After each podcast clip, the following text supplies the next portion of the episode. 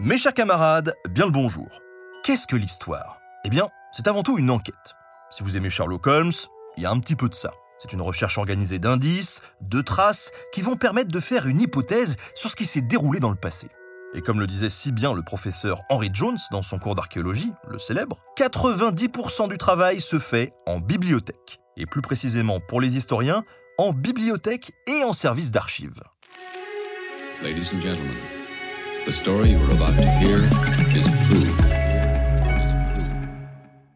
Alors oui, je sais, ça paraît moins excitant que Sherlock ou qu'une aventure dans un temple perdu. Mais ce n'est pas pour ça que c'est moins intéressant. L'une des parties importantes du métier consiste à déchiffrer des liasses de papier, des livres et des rouleaux de parchemin, souvent en langue étrangère ou très éloignés de la nôtre, pour essayer de saisir au plus près les faits qui se sont déroulés. Impossible de savoir comment les gens vivaient sans se plonger dans des documents qui décrivent cette vie, les archives judiciaires, les registres officiels, les documents fiscaux et bien d'autres. Alors, qu'est-ce que c'est que ces archives?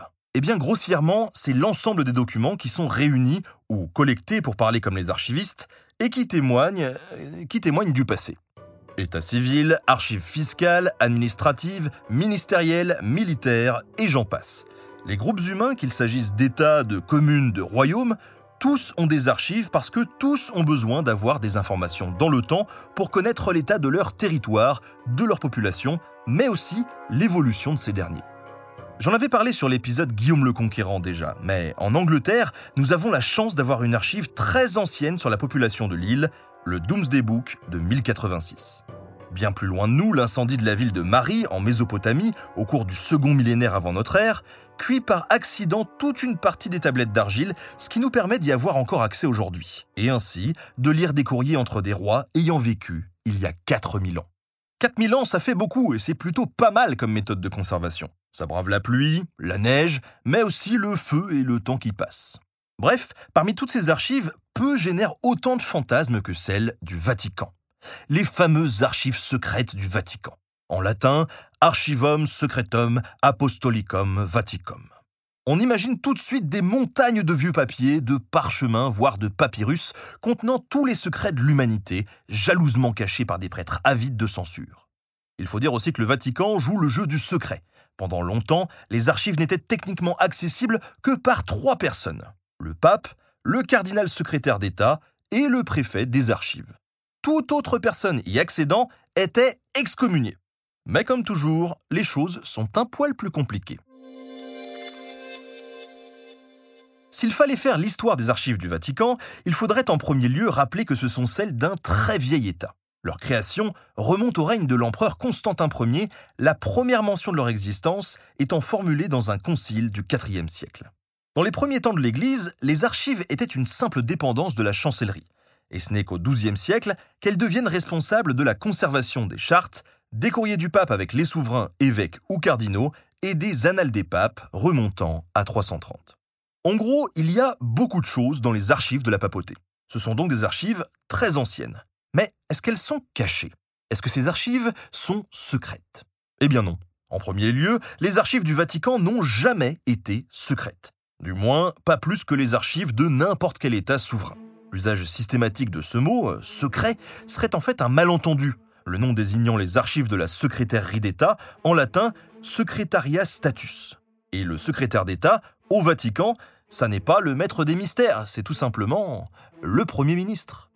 Les archives qu'il produit sont donc aussi secrètes que celles du cabinet de notre Premier ministre. Alors, je vous entends, vous vous dites peut-être, euh, Ben, t'y vas un petit peu vite, hein, parce que si ça se trouve, le Premier ministre du Vatican, il a caché des tas de choses quand même en 2000 ans. Et là aussi, je répondrais, non. Je sais, c'est pénible, mais les archives du Vatican, on sait ce qu'il y a dedans, nous autres les Français. Euh, pourquoi nous? Eh bien, euh, oui, parce qu'en en fait, les archives du Vatican, on les a volées. Littéralement. Nous, les Français, on a tout pris hein, par la force au 19e siècle. Et les super, méga, hyper secrètes archives du Vatican ont en fait été inventoriées par l'administration de l'Empire de Napoléon Bonaparte. Allez, je vous raconte ça. À la fin du XVIIIe siècle, l'Europe est dans une situation que l'on peut qualifier de crise majeure. La jeune République française bouleverse le jeu des nations et les principautés et royaumes italiens n'échappent pas à cette règle. L'un des ennemis de la toute jeune République française, c'est l'Autriche, de l'autre côté des Alpes. Les Autrichiens sont très implantés en Italie et la péninsule représente donc une vraie zone de menace pour les Français. En 1796, l'armée d'Italie, commandée par un jeune général nommé Napoléon Bonaparte, s'oppose aux troupes autrichiennes dans le sud-est du pays. En un an, le général Bonaparte amènera les Autrichiens à signer la paix de Campo Formio, renforçant considérablement l'influence française au sud. L'armée française a en effet écrasé la plupart des petits États italiens qui se sont opposés à elle. Les États pontificaux, sous l'administration directe de Rome et du pape, n'échappent pas à cette règle. En décembre 1797, deux mois après la signature du traité, le général Léonard Mathurin Dufaux est à Rome. Les armées françaises sont désormais bien implantées en Italie et Dufaux est présent auprès de Joseph Bonaparte, le frère aîné du futur empereur. Sa tâche principale est de superviser et d'organiser l'armée de la République cisalpine, une création politique française réunissant les éphémères républiques cispadanes et la République transpadane, mise en place par les Français lors du conflit. Mais pour le général Dufaux, ce mois de décembre n'est pas vraiment de tourpeau. Les républicains français résidant à Rome sont, disons, turbulents probablement dans l'objectif noble de casser les pieds du pape. Il décide même d'organiser une grande fête laïque au sein de la ville pour concurrencer les célébrations de la Nativité. Et comme vous vous en doutez, les Romains n'approuvent pas vraiment la blague. Les choses s'enveniment et une émeute commence à naître. Pour calmer le jeu et tenter la neutralité, les troupes pontificales interviennent. Le général Dufaux descend dans la rue pour faire de même et calmer les partisans de chaque camp. Et là, c'est la catastrophe le chef français se fait proprement assassiner par les gardes suisses. Dire que la situation devient explosive est un euphémisme. Le pouvoir français prend très mal l'assassinat d'un haut gradé et ils envoient des troupes monter sur Rome afin de s'emparer de la ville une fois pour toutes. Ce qui est accompli sans grande difficulté le 15 février 1798. Très vite, les Français s'emparent de tous les leviers utiles pour gouverner la ville et les territoires attenants. Et c'est là que nous nous intéressons aux archives.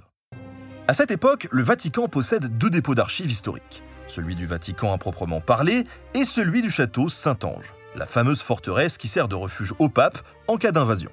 Mais le fait que les archives ne soient pas au même endroit pose un souci depuis longtemps aux administrateurs pontificaux.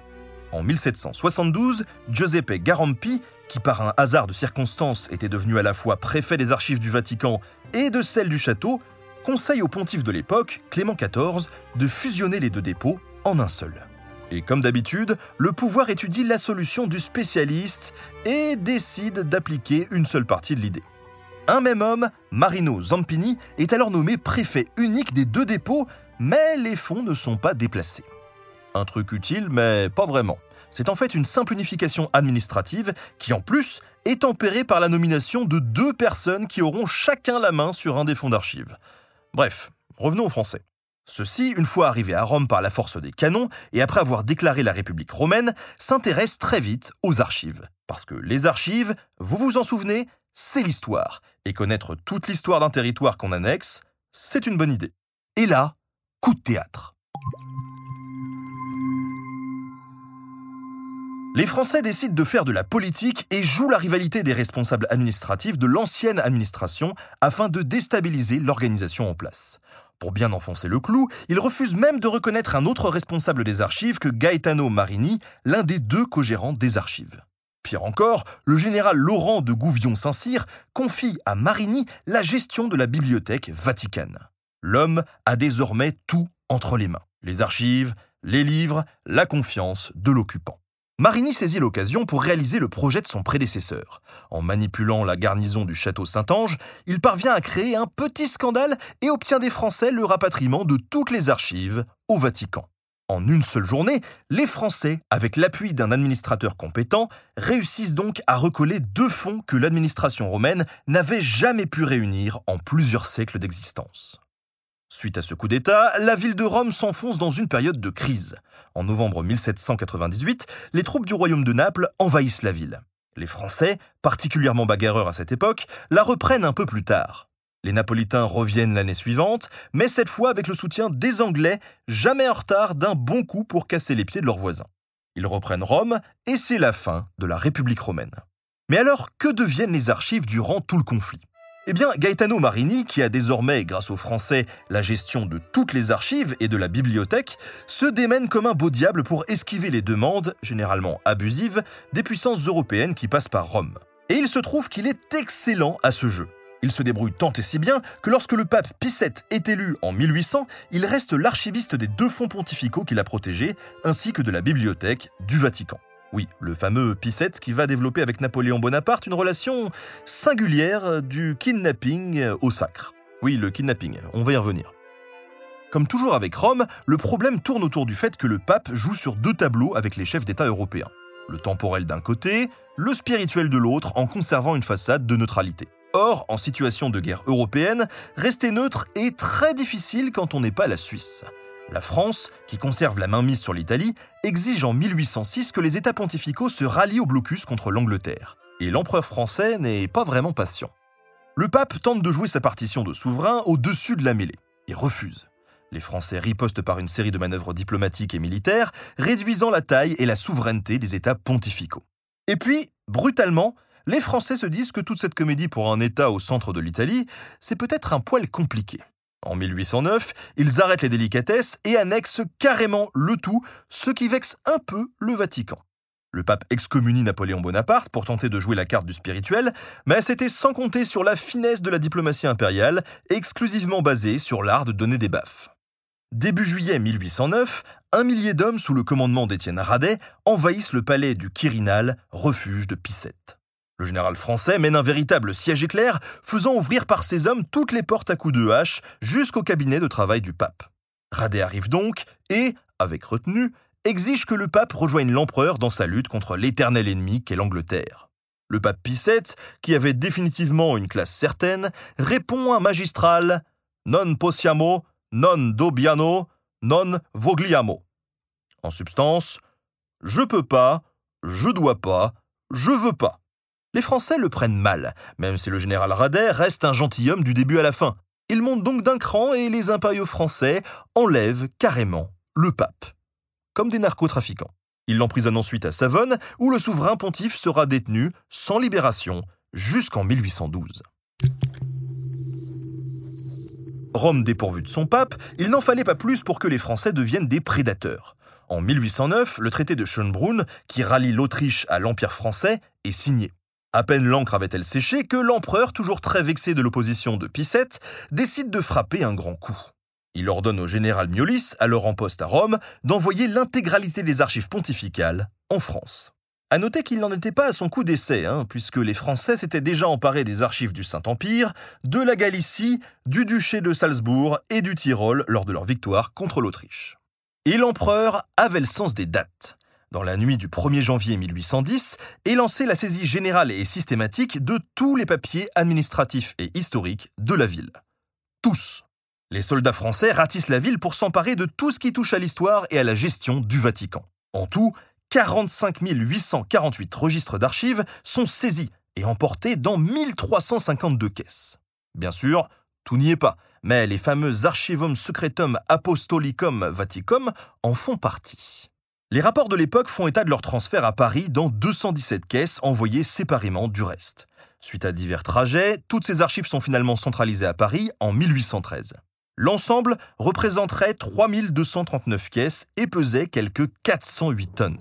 Tous ces documents sont d'ailleurs rangés un peu partout sous les colonnades de l'hôtel de Soubise à Paris, qui est aujourd'hui le siège des archives nationales. C'est là que les archivistes français se sont appliqués à tout ouvrir, tout inventorier et tout décrire.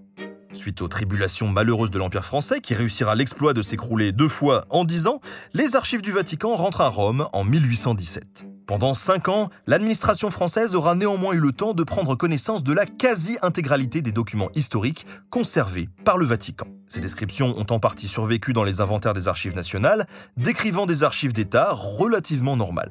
On y trouve les documents administratifs des États pontificaux, des montagnes de courriers, des bulles pontificales, bref, plein de trucs.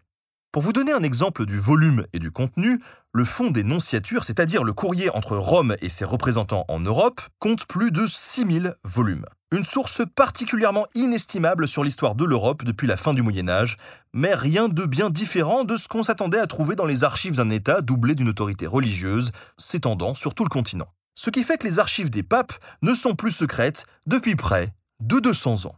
Mais encore faut-il avoir le courage de s'y plonger. On n'y trouve jamais de mystère, mais il y a toujours des trésors.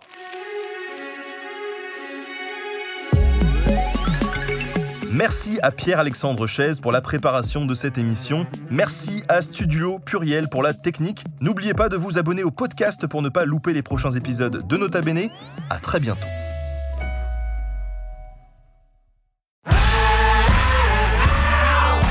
Si vous avez aimé ce podcast, vous aimerez aussi mon autre podcast, Calixto, dans lequel je vous raconte des mythes et des légendes.